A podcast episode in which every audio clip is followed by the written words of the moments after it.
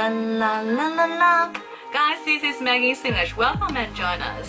欢迎大家，我们的学习群跟我们一起玩着念口语。我是 Maggie 老师。那么今天我们要讲的是《Game of Thrones》它的这个 behind the scenes stories 幕后的故事。其中一个取景点就是 Winterfell 临冬城，它是在哪边取景的呢？Let's check out，看一下这个影片。Make your first stop Winterfell, whose real name is Castle Ward.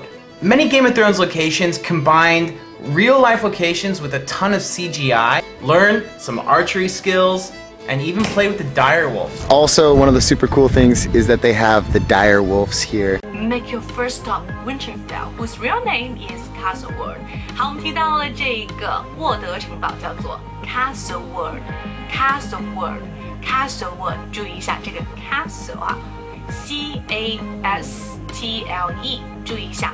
念的是 castle，而不是 castle。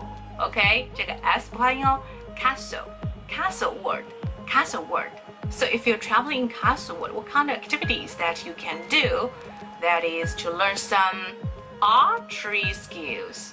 Archery skills, 射箭技术。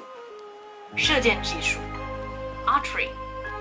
it is quite obvious that to improve in archery, we need to practice and to improve our power of concentration. 很明显就是说，我们要提高这个射箭技术的话呢，要练习，而且要提高我们这个集中记住注意力的这样一个能力。And the other activity that you can do is play with direwolves. Direwolves. 那么 direwolf 它中文是叫做恐狼哈，那其实它是小说里面冰原狼的一个原型，所以说我们可以了解一下。 Die off。那么在视频中我最推荐的一个句型是 One of the super cool things is that。Also, one of the super cool things is that they have dire wolves here. One of the super cool things is that 是个非常地道的句型，叫做哎，其中最棒的一件事情之一是什么？OK，最棒的事情，one of the super cool things. Alright, did you get it? I hope you enjoyed today's learning.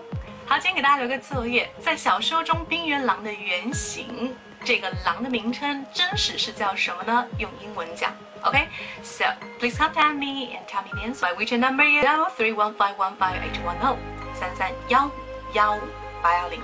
欢迎大家加入我们的学习群，跟我们一起玩着虐口语哟。Next time on Maggie's English，我们还是会讲到有关于 Game of Thrones 它的取景地的一些内容哦，欢迎大家期待。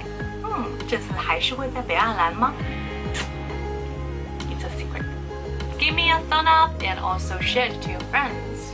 嗯，跟一万人一起玩的就可以。拜拜。